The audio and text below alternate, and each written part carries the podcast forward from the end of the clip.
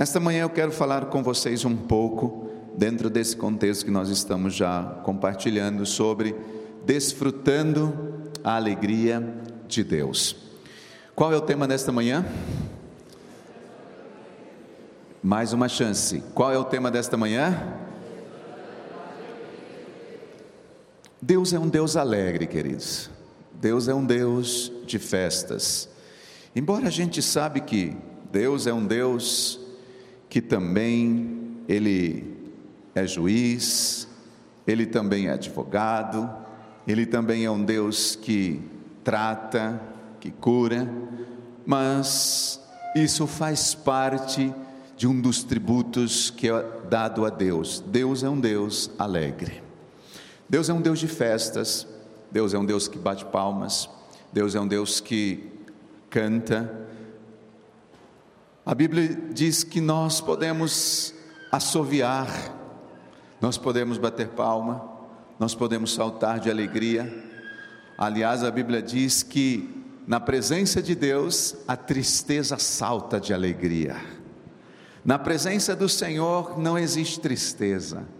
Na presença do Senhor não existe dor. Na presença do Senhor, queridos, há uma cura o tempo todo. No livro de Cântico dos Cânticos, Salomão escrevendo, Cantares de Salomão, Cantares, né, capítulo 2, versículo 4. Existe um texto que diz assim: Levou-me à sala do banquete e o seu estandarte sobre mim era amor. Levou-me à sala do banquete e o seu estandarte sobre mim era amor. Queridos, eu não nasci num lar cristão, como muitos que já sabem, e por essa razão, é, tudo sobre Deus nem sempre foi muito comum na minha vida na minha infância, na minha pré-adolescência e também no início da minha juventude. Porque eu tive que percorrer, eu diria, um caminho nessa minha fase para ter um encontro real com Jesus e só então, claro, começar a minha própria história pessoal com o Senhor. Eu não nasci num berço evangélico, e mesmo depois da minha conversão, um dos, como eu diria, um dos questionamentos, um dos paradigmas que eu tive que quebrar na minha vida é que Deus ele não é um policial cósmico, um policial eterno que está lá no céu, onde ele fica o tempo todo vigiando para ver se eu vou errar e se eu errar, eu vou ser condenado, mas eu levei um tempo para descobrir isso. Porque muitas vezes a religiosidade, ela rouba isso de nós, e nós achamos que Deus é esse policial cósmico que fica com apito, se você estacionar errado, se você fizer alguma coisa errada, imediatamente você vai ser julgado, condenado, morto e lançado no inferno. E a minha infância, por não conhecer a Jesus, Embora católico, ia na missa e eu era uma pessoa praticante, era uma pessoa atuante, fiz o catequismo, eu estudei primeira comunhão, fiz o crisma, tomei as rochas todas e fui até, dancei muita quadrilha, que eu tive depois que quebrar tudo isso, cancelar, jogar foto fora e tudo mais, né? Inclusive hoje, irmãos, eu cheguei vestido assim, um irmão um dos meus doze, não vou dizer quem é, nem aquele que subiu aqui em cima do púlpito para falar sobre a oferta, ele olha para mim e diz assim: Pastor, o senhor vai.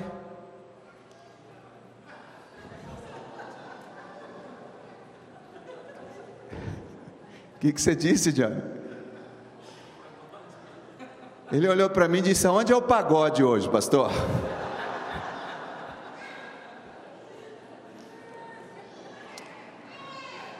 Aí eu olhei para ele e disse assim: vai ser lá no púlpito hoje.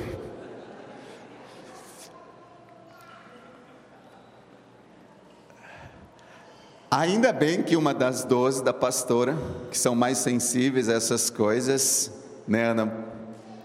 Ela olhou para mim e disse: Uau, pastor, como o senhor está elegante, de kids, parecendo uma criança. Aí sim a gente foi curado daquela. Claro, né? Então compensou aí, colocou na balança, veio uma cura.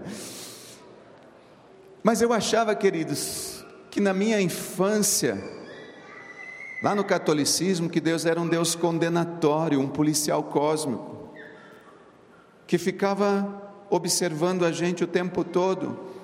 E por tanto tempo, eu vivi com a ideia de que Deus estava no seu reino panóptico. Me surgiu aqui uma essa. Vocês conhecem o que é panóptico? Hã? Panóptico é, é, era um Deus panóptico procurando assim. É, procura aí, procura aí na, na, na, na mídia, coloca panóptico, vai aparecer umas imagens de prisões e um farol no meio, aonde você vai ver. E esse Deus policial panóptico, ele ficava assim, a impressão que eu tinha é que ele ficava o tempo todo olhando para mim, procurando um erro para que pudesse é, me condenar. Aliás, esse é um termo utilizado para designar, eles vão achar aqui, olha só, isso aqui é uma coisa panóptica. Imagine uma torre aonde existe, abre uma aqui, uma torre com um holofote aqui, aqui, ó, olha aqui, aqui está legal, ó. abre essa imagem. Imagine uma cadeia com celas redonda e existe uma pessoa no centro com esse holofote o tempo todo, olhando em todas as celas, procurando se você está fazendo alguma coisa errada. Esse termo panóptico ele é utilizado para designar assim uma, uma, uma penitência mesmo, uma penitência, uma, uma cadeia é, concebida, inclusive isso aí é uma coisa que foi concebida por um filósofo em 1785, se não me falha a memória, e ele permite que um único vigilante, uma única pessoa nessa torre, ela consiga observar todos os prisioneiros sem que estes possam saber que estão sendo observados. Isso é uma coisa panóptica. E eu achava, queridos, que Deus era esse Deus para com a minha vida.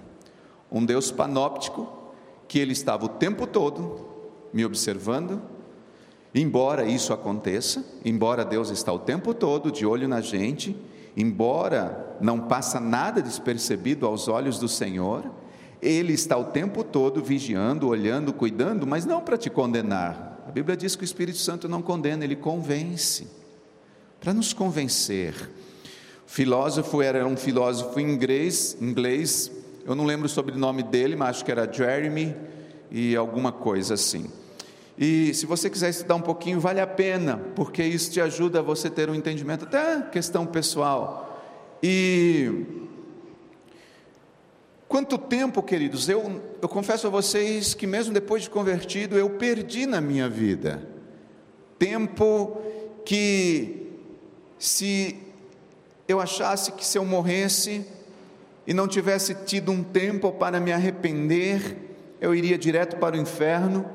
E hoje eu só posso, queridos, rir dessas ideias que eu tinha, dessas coisas que sondavam, que me assombravam o tempo todo, ideias malucas que eu tive na minha infância, na minha adolescência, na minha juventude. Mas depois disso eu fiquei pensando, né? Quantas pessoas hoje num termo, num contexto cristão, estão cegas com esse conceito de Deus, de um Deus panóptico, de um Deus que fica um Deus carrasco, um Deus com sentado num trono, um velho barbudo, sabe, carrancudo, é, que a hora que você fizer alguma coisa ele vai levantar, pegar um chicote e te sabe, te ferir, te corrigir, um Deus é, severo. Como eu disse, Deus é tudo isso. Deus ele nos trata, ele julga o pecado, mas ele não julga o pecador. Deus trabalha com o nosso pecado. Deus trabalha com aquelas coisas que ferem a santidade dele, mas ele nos ama. Eu já vejo hoje, queridos, por causa dessa visão que foi mudada no meu coração, um Deus o tempo todo muito alegre. Em 1 Coríntios, se você quiser abrir ou não abrir, não importa, capítulo 4, nós não vamos ler, mas versículo 5, o apóstolo Paulo ele diz que no fim dos tempos Deus nos louvará. Sim, Deus nos louvará. Em outras palavras, ele está dizendo que Deus se alegra comigo, com você. Ele vai e diariamente, queridos, eu vejo um Deus parabenizando a gente pela jornada que nós estamos vivendo. Em outras palavras, você acorda de manhã, chega no final da tarde, e quando nós o alegramos, quando nós vivemos esse evangelho, essa jornada diante do Senhor, é como se no final da tarde ou, ou na noite, quando você vai se deitar, Deus olhasse para você e dissesse assim: Carmine, parabéns pelo dia que você viveu na minha presença. Parabéns por ter alegrado o meu coração. Esse louvarar, esse texto, Paulo está dizendo exatamente isso. E isso, queridos, às vezes, no passado e na cabeça de muita gente, vem como uma bomba atômica, parece que explode dentro de nós. Deus, quem merece toda honra, quem merece todo louvor, quem merece toda adoração, como assim? Deus vem com palavras de reconhecimento a mim, de reconhecimento a nós. Parece que na nossa cabeça isso não entra. Aonde um Deus digno de glória, um Deus digno de honra, ele nos louva, ele nos honra. E se você for entender, você vai ver que isso acontece porque a Bíblia diz que nós somos como a coroa da sua criação. Em outras palavras, Deus criou todas as coisas, e para coroar a criação, Ele fez uma coroa. Coroa, você sabe que é para reinar. Em outras palavras, Deus ele nos criou como a sua obra mais linda, mais prima, mais fina de toda a sua criação. É a coisa mais excelente. Somos nós. Eu e você. E nós precisamos, queridos, ser como crianças. Nós precisamos, queridos, viver. Eu estava vendo aqui, olhando para algumas crianças, e você vê elas, uma hora elas estão rindo, daqui a pouco elas estão se brigando, eh, estão se batendo uma na outra, daí uns minutos já estão se abraçando de novo. Você vê uma, uma simplicidade, uma alegria constante, verdadeira no coração. Você não vê uma criança fazendo as coisas, se escondendo do que elas são, elas estão fazendo exatamente o que elas são elas não estão escondendo atrás de delas de máscaras. Você vê o que, que ela está fazendo aqui, é o que ela é, é o que ela aprendeu até agora, é o que ela recebeu até agora, ela não tem mais nada a passar, ela não consegue se esconder atrás de alguma coisa, de uma imagem, ela não faz as coisas do que ela não é, ela faz as coisas daquilo que ela é. E nós vamos nos tornando adultos, queridos, nós vamos nos tornando carrancudos, aborrecidos, tristes, religiosos, e começamos a fazer coisas que nós não somos. Nós nos escondemos o nosso ser atrás daquilo que nós fazemos. E as crianças não são assim. E por que que isso acontece? Com o passar do tempo, a vida cristã, ela deixa de ser uma vida prazerosa, saborosa, gostosa e se torna peso, ela se torna cansativa e nós vamos nos tornando religiosos e essa religião vai trazendo peso sobre os nossos ombros e a gente vai se escondendo atrás de alguma coisa que não é curada, que não é tratada, ou que o passado ainda não, nós não abrimos a porta, a janela, como nós fizemos nesses três dias aqui, escancaramos o nosso coração, entregamos a chave de todos os quartos para o Senhor, nesses dias de quebrantamento, de arrependimento que nós vivemos aqui nesse reencontro nacional, aonde nós dizemos: Senhor, entra, traz luz aonde ainda existe trevas dentro de mim, traz luz aonde ainda está escuro na minha vida, traz luz aonde existem coisas que precisam ser tratadas na minha vida. Isso é, queridos, desfrutar da alegria de Deus. Além disso, se você abrir, não precisa também em Sofonias capítulo 3, versículo 17, nós podemos ver como um Deus se alegra, e lá diz que Deus canta canções. Uau! Consegue imaginar, queridos, isso? Por outro lado, a gente vai lá para o livro de Hebreus, e ele nomeia um conhecido salmo aonde Jesus ele é caracterizado informando-nos que ele é um Deus que unge com óleo de alegria e nós também somos ungidos com esse óleo de alegria. Óleo de alegria. Hebreus 1:9. Compreender, queridos, que Deus é um Deus alegre e que derrama alegria por nós e por todo o mundo radicalmente de uma maneira excelente, de uma maneira como eu me relaciono com Ele, de como eu enfrento a vida todos os dias, é algo que nós precisamos descobrir. Nós precisamos buscar isso da parte de Deus, essa compreensão de que Deus é um Deus de alegria, de que Deus é um Deus que derrama alegria sobre as nossas vidas, de que Ele derrama alegria sobre todas as pessoas e de que realmente, queridos, a maneira como eu me relaciono com o meu Pai é uma maneira de alegria, de desfrute, de deleite.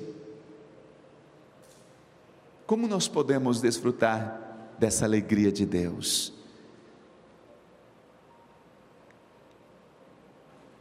É possível. Como é possível? Sabe, eu aprendi isso não faz muito tempo. Imitando, imitando o meu pai. A maneira de nós vivermos, queridos, com esse coração alegre é imitar o que Deus é. Deus é um Deus alegre é imitar o meu Pai, é ser como Ele, é vivendo a felicidade como uma jornada, e não desfrutar de algo que eu quero alcançar e ser alegre só quando eu tiver. Eu quero comprar um carro, no dia que eu conseguir comprar esse carro, eu vou ser feliz, e até lá a gente vai, faz uma poupancinha, não sei o que, mas parece que tudo lamentando. Eu quero abrir minha célula, eu quero cuidar de gente, e dá a impressão que a gente só quando alcançar os nossos sonhos, os nossos objetivos, é que a gente vai ser feliz. Não. Nós precisamos, queridos, viver essa felicidade como uma jornada. É assim que nós desfrutamos da alegria de Deus, todos os dias. Certamente, se há uma pessoa, queridos, que entendeu isso na Bíblia, esse homem é um homem chamado Paulo. Se tem um homem que entendeu o que é viver alegre o tempo todo, tendo e não tendo, foi o apóstolo Paulo. Quando você olha para a Bíblia, o apóstolo Paulo teve uma jornada alegre, ele não teve, queridos, nenhum problema em nomear algumas das suas, como ele diz, leves e momentâneas tribulações. Leves, se você for estudar, ainda eu vou pregar sobre isso aqui.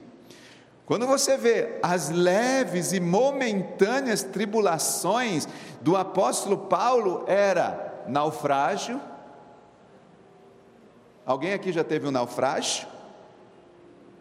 Não? É, azotes, ou seja, apanhar muito. Alguém aqui já apanhou muito? Ah, brigou, né, quando era criança. Muito bem apanhou muito, fez muita coisa errada, papai chegou ali, né? É, alguém aqui já foi mordido de cobra? Picado de cobra? Ainda não? Não quer ser? Tantas outras coisas, gente. Tudo isso que eu falei aconteceu com o apóstolo Paulo. E aí ele fala assim: Eu vivi minha jornada com leves e momentâneas tribulações. E mesmo assim ele declarou, queridos, uma coisa: eu já aprendi. Olha a palavra que ele usa. Eu já aprendi a contentar-me com as circunstâncias em que eu me encontro. Isso está em Filipenses capítulo 4, versículo 11. Ele aprendeu ser feliz. Ele aprendeu a desfrutar da jornada em todos os momentos, porque ele descobriu que Deus é um Deus alegre, que Deus é um Deus de alegria. Agora, queridos, o que Paulo fez para ter essa convicção? Será que foi uma unção especial que veio sobre ele, um, né, por osmose, alguma coisa que ele tocou, relou nele e ele recebeu? Não. Na verdade, eu acredito que o contentamento, que Paulo diz, eu aprendi a contentar-me, eu creio, e pelo que eu já estudei, queridos, com relação a Paulo, é que o contentamento é mais do que um dom divino. Contentamento não é um dom. Eu entendi que tem muito mais a ver com a minha atitude. Contentamento tem muito mais a ver da maneira como eu ajo, da maneira como eu faço as coisas. Por quê, pastor? Porque contentamento não depende de circunstâncias. Eu não preciso depender de coisas para viver feliz, para ser feliz. Mas depende do que, pastor? Depende de um coração agradecido a Deus. Contentamento depende, queridos, de eu e você sermos dirigidos pelo Espírito Santo. Quando nós somos guiados pelo Espírito Santo, dirigidos por Ele, com certeza todo momento você vai desfrutar da alegria de Deus, porque Ele não vai te colocar em nenhuma enrascada. Ele não vai colocar você em tristeza, Ele não vai colocar você em lugares onde você não deveria estar. Eu acredito que contentamento é saber que o Espírito Santo faz tudo para nos ajudar. Existe um sobrevivente é, do cativeiro é, judaico, um dos sobreviventes do Holocausto. O nome dele é Victor Frank. Este homem, ele disse certa vez uma coisa, e uma vez eu ouvi um comentário dele, eu assisti, não sei se ele ainda está vivo hoje. Victor Frank, ele disse que a felicidade e escute o que eu estou dizendo: ele viveu nos campos de concentrações e sobreviveu naquele inferno, que vocês, muitos aqui talvez já conhecem a história do que foi ser colocado lá, do que eles passaram, da vergonha, da humilhação, da fome, da nudez, preconceito, rejeição, sofrimento físico, emocional, torturas, ele diz que a felicidade não é pousada na estrada, mas é uma forma de caminhar na vida. Em outras palavras, ele está dizendo que gozar da felicidade, desfrutar da felicidade, queridos, é você rir em qualquer momento da sua vida, dando certo ou não dando certo as coisas nela. Se você for estudar a vida desse homem, ele era um homem muito próspero, vivia no gueto, vivia em família próspera, e ele foi tirado, foi roubado de tudo aquilo que ele tinha e levado para um lugar onde ele aprendeu a não ter nada. E ele aprendeu que nessa caminhada a felicidade não é pousada na estrada, ou seja, é, ela não é uma coisa que eu encontro e eu tenho ela aqui, não, é um processo diário.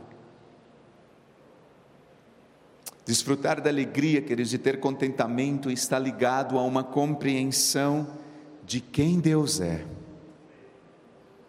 É saber quem Deus é, saber o que Ele é, para que a partir disso eu descubra qual é o propósito que Ele tem para mim.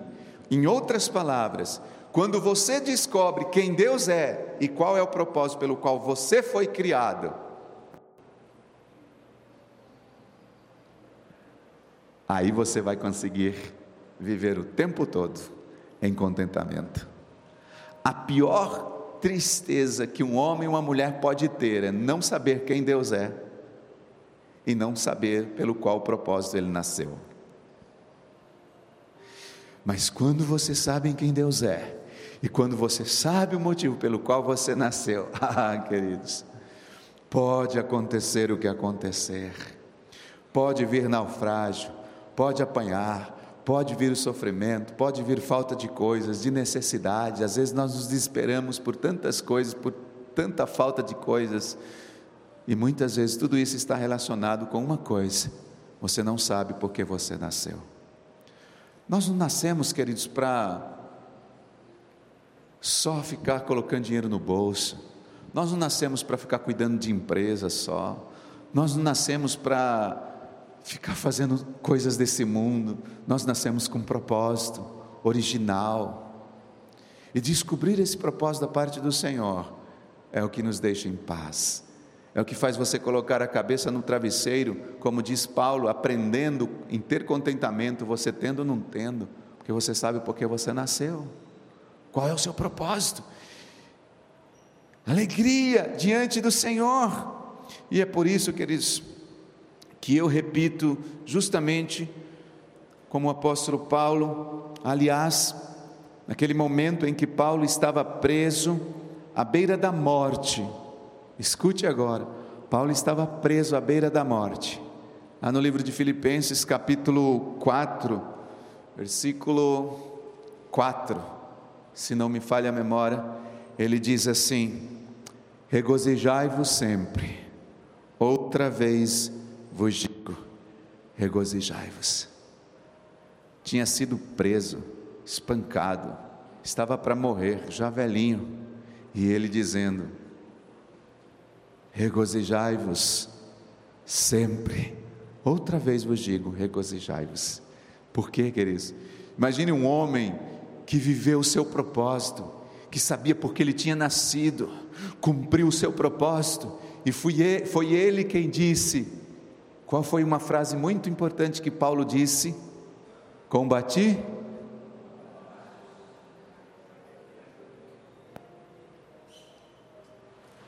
Combati um bom combate,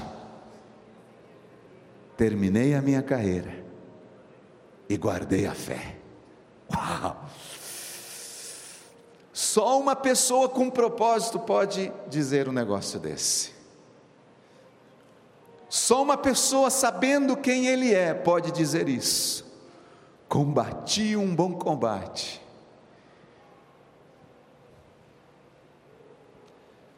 Não se desvie do caminho do Senhor. Não volte atrás. Não pise no sangue de Jesus novamente, queridos. Não vale a pena. Tem tantos motivos de alegria. Aliás, se eu fizer e nós fizermos uma lista com motivos para nos alegrar, é bem provável que às vezes as tribulações na nossa vida, as lutas, elas não serão citadas nessa lista. Mas eu tenho aprendido, queridos, que até as lutas, elas podem se tornarem alegrias nas nossas vidas.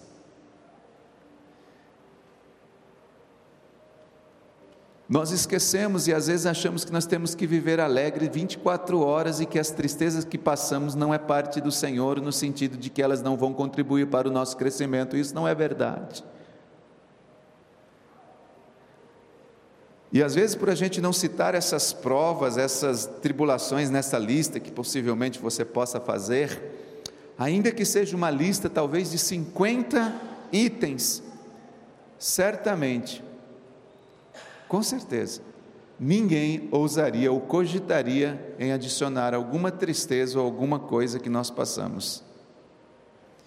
Nós pensamos, queridos, que muitas vezes é que é a alegria, só tem a presença dela confirmada nas nossas vidas quando nós conquistamos algumas coisas. Tipo, se eu conquistar, eu seguirei alegre. Se eu conseguir, eu serei alegre. E muitas vezes nós achamos que essa alegria, ela só vai ser evidenciada, só vai ser presenciada, confirmada em meio a vitórias, em meio a avanços. Mas não é verdade. Embora eu concorde com esse pensamento, mas não é verdade, não é a suma verdade. Por quê, queridos? Porque talvez o que nos atrapalha é exatamente a definição de que esses aspectos que nós consideramos alegria, ou são responsáveis pela alegria, nem sempre nós vivemos ele. Nós não vivemos o tempo todo em conquista, Nós não vivemos o tempo todo em vitória, nós não vivemos o tempo todo em conseguir as coisas. E às vezes nós achamos e consideramos que é essas coisas que são responsáveis pela nossa alegria. Se eu não estou conquistando, não estou vivendo em vitória, não estou tendo prosperidade, eu não vou ser alegre. E não é verdade. A Bíblia ela nos fala que se nós considerarmos o motivo de grande alegria, Paulo ainda falando, é passarmos por grandes provações. Paulo diz isso. Por quê, queridos? porque a prova da nossa fé é o que nos leva a conquistar algo no mundo do espírito ainda maior. E nós não provamos a fé só com alegria, nós provamos a fé nas horas das tribulações, nós provamos a fé no momento das dificuldades. Tiago, ele escreveu, capítulo 1, versículo 2 a 4, tudo isso que eu estou falando. Tiago, ele diz que o que prova a nossa fé e nos leva à nossa conquista, a um refinado e completa alegria, é o provar da nossa fé, em outras palavras, são as tribulações, são as lutas que nós passamos, e às vezes, queridos, nós olhamos para ela como uma fonte, e é isso que nós temos que fazer. As tribulações, elas precisam ser olhadas como uma fonte de amadurecimento. As tribulações têm que ser olhadas como uma fonte de que eu estou crescendo, de que Deus está usando isso como uma parte geradora, como uma parte de perseverança, de formação de um caráter digno de um cristão verdadeiro. Em outras palavras, ser alegre também é passar por tribulações. Mas passar por elas, entendendo que essas tribulações faz parte de uma formação na nossa vida. Que coisa linda, queridos. A Bíblia é completa e a, é aí que está o ponto. Tem um texto que você lê, esse eu gostaria que você lesse comigo, Romanos, Paulo ainda escrevendo, capítulo 5. Ele diz uma coisa aqui, queridos, ele vem, claro, de um contexto do capítulo do versículo 1, 2, mas quando chega no 3, ele diz: não somente isso, ele já estava falando de alguma coisa, mas também nos alegramos. Em outras palavras, se você vai ver antes, Paulo está dizendo que não é só as coisas boas, só as coisas maravilhosas, só as coisas gostosas que nós nos alegramos. Olha o que diz a partir do 3: não somente isso, mas também nos alegramos nas tribulações, sabendo que as tribulações produzem perseverança, a perseverança produz experiência e a experiência produz esperança. Uau! Esse é aquele versículo que a gente aprendeu aqui, quem estava aqui, da unção do cachorrinho, não é? Santo. Uau! Do cachorrinho santo. Uau! Ou é aquele que a gente faz assim, né?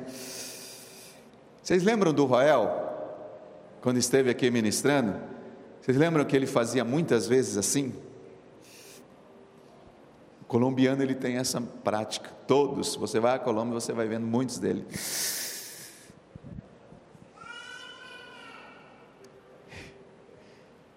Ah, queridos, e aqui está o ponto. Nesse texto que nós lemos. Por quê? Porque os momentos difíceis, queridos, escute isso, olhando no teu olho, não são momentos de derrota. Os momentos difíceis não significa que nós somos derrotados mas eles podem se tornar um trampolim para o nosso consentimento ou para a nossa possível vitória, conquista. Você já percebeu que ao passar por uma situação difícil, você às vezes se sente muito mais confiante para enfrentar uma outra situação que vem depois daquela? Já percebeu isso? que nós só conseguimos enfrentar situações maiores quando nós vencemos as menores. Isso significa, não sei se é uma boa ou uma notícia, que ainda tem outras coisas maiores e lutas maiores pela frente, porque as que você viveu até hoje são as menores. Por quê, pastor? Porque, queridos, nós nos alegramos também nas tribulações, sabendo que a tribulação produz perseverança, a perseverança produz experiência e a experiência produz esperança. Glória a Deus. É por isso que, se a sua fé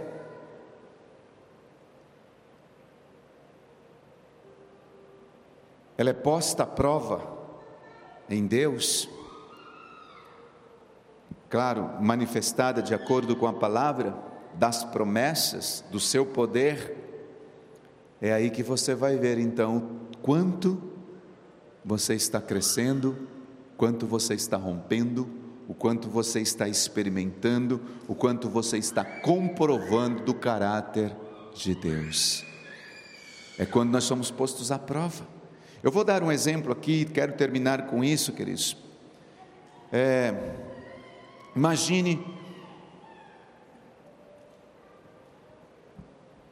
eu tenho, eu gosto muito de relógio, e eu comprei uns, alguns, e os maior, a maior quantidade que eu tenho é a pastora que me deu de presente. Mas um dia a pastora me deu um relógio que é um, um relógio, é o relógio. Ele parece o Big Ben no braço assim. Um relógio de marca, é o único que eu tenho de marca. Os outros são todo é, tem marca, mas não tem marca.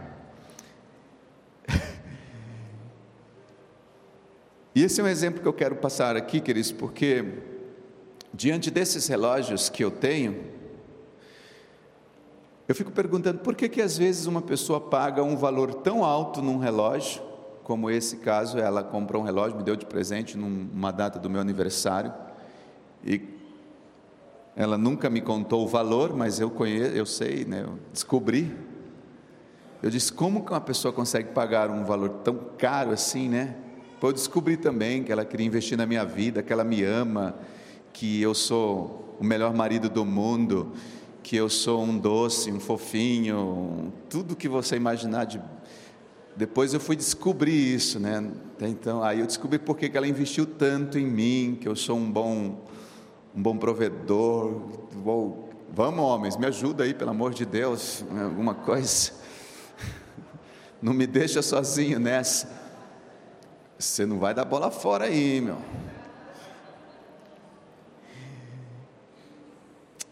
E aí eu fiquei pensando, queridos, às vezes nós, né, numa situação como essa, nós pagamos alto num valor, num relógio, um relógio assim, sem adicional, um, um relógio, e o que aquele faz, esse faz, marca a hora. Todos são a mesma coisa, todos marcam a hora. Eu fiquei pensando, né, todos marcam a hora, todos indicam, qualquer um, não tem diferença um do outro mas eu descobri que a única diferença está pelo que ele é. Como? O valor desse relógio ele só é provado com o passar do tempo, em meio às provas, em meio às chuvas, em meio às tempestades, em meio às maresias do mar, em meio às quedas, em meio aos momentos que você pega ele e cai da sua mão. E aí você vai descobrindo, queridos, e eu fui descobrindo que o valor daquele relógio ele foi sendo provado com o passar do tempo, porque ele nunca oxidou. Os outros vai oxidando pelo meu suor, porque eu transpiro muito. Ele vai oxidando aqui embaixo. Alguns dele entrou essa oxidação, destruiu o mecanismo, eu perdi o relógio com pouco tempo, de tanto que eu, eu transpiro no braço.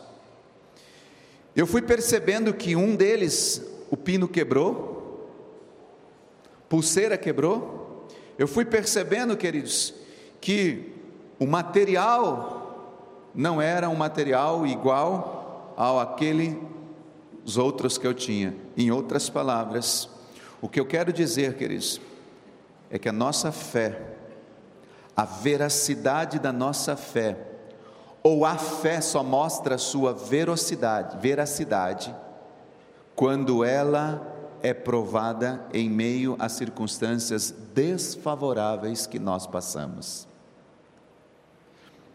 Aí eu descobri que aquele relógio ele aguentou tudo o que os outros não aguentaram. Isso é a fé. Quando você tem fé, você vai descobrir que a sua fé ela consegue resistir tudo o que supostamente você achava que era fé. Queria que você se colocasse de pé nessa hora, fechasse os seus olhos.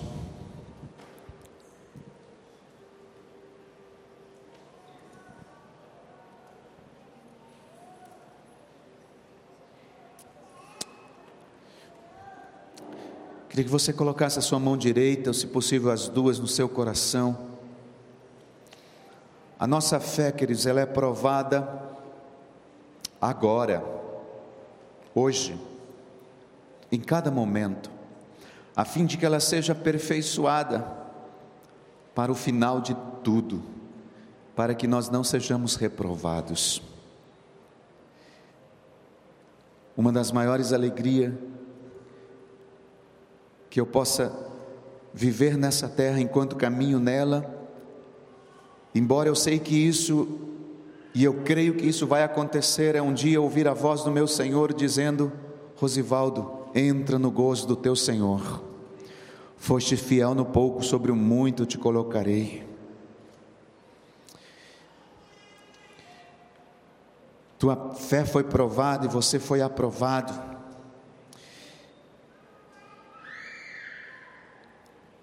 Com a tua mão sobre o teu coração, eu quero que você diga ao Senhor, Pai, eu quero aprender a contentar-me com tudo o que o Senhor tem me dado. E eu quero, Senhor, mesmo que passar por momentos de provações, eu quero buscar os tesouros que serão extraídos desse tempo, os tesouros, Senhor, na minha caminhada, esse aperfeiçoar, Senhor, e quando a minha fé for provada, ela possa ser sustentada e permanecer, aonde não é quebrada uma pulseira, um pino, não há oxidação, mas Senhor, eu possa passar por aquela provação entendendo de que o Senhor fez com que eu passasse por aquilo com um propósito.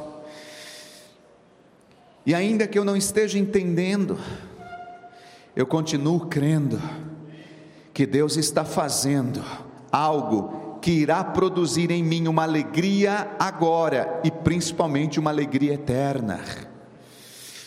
Gera isso no nosso espírito nessa manhã, Senhor, um desfrutar da alegria de Deus, porque a nossa tribulação leve, momentânea, como diz o apóstolo Paulo, ela produz em nós uma glória incomparável, de valor eterno. Eu quero viver isso, Espírito Santo que essa leve, momentânea, Senhor, situação, dificuldade, tribulação que nós vivemos, não seja, Senhor, circunstância bastante para tirar a alegria do meu coração, para roubar, Senhor, a motivação de servir ao Senhor, para tirar, Senhor, do meu coração o propósito, para roubar da minha vida, Senhor, a essência que é o próprio Deus dentro de mim, mas que isso, Senhor, todas essas tribulações, elas venham a produzir em mim, Senhor, uma glória incomparável, Senhor, com um valor eterno, incomensurável. Espírito Santo, mesmo com lágrimas nos meus olhos, a alegria no meu espírito, Senhor a alegria, Senhor, dentro do meu coração, e que essa alegria seja liberada sobre a Insegec, São José dos Campos, sobre nós, que nós possamos desfrutar, Senhor, como igreja, meu Deus, da alegria de Deus, da alegria do Senhor, todos os dias, em todos os momentos em que nós vivemos nesta terra.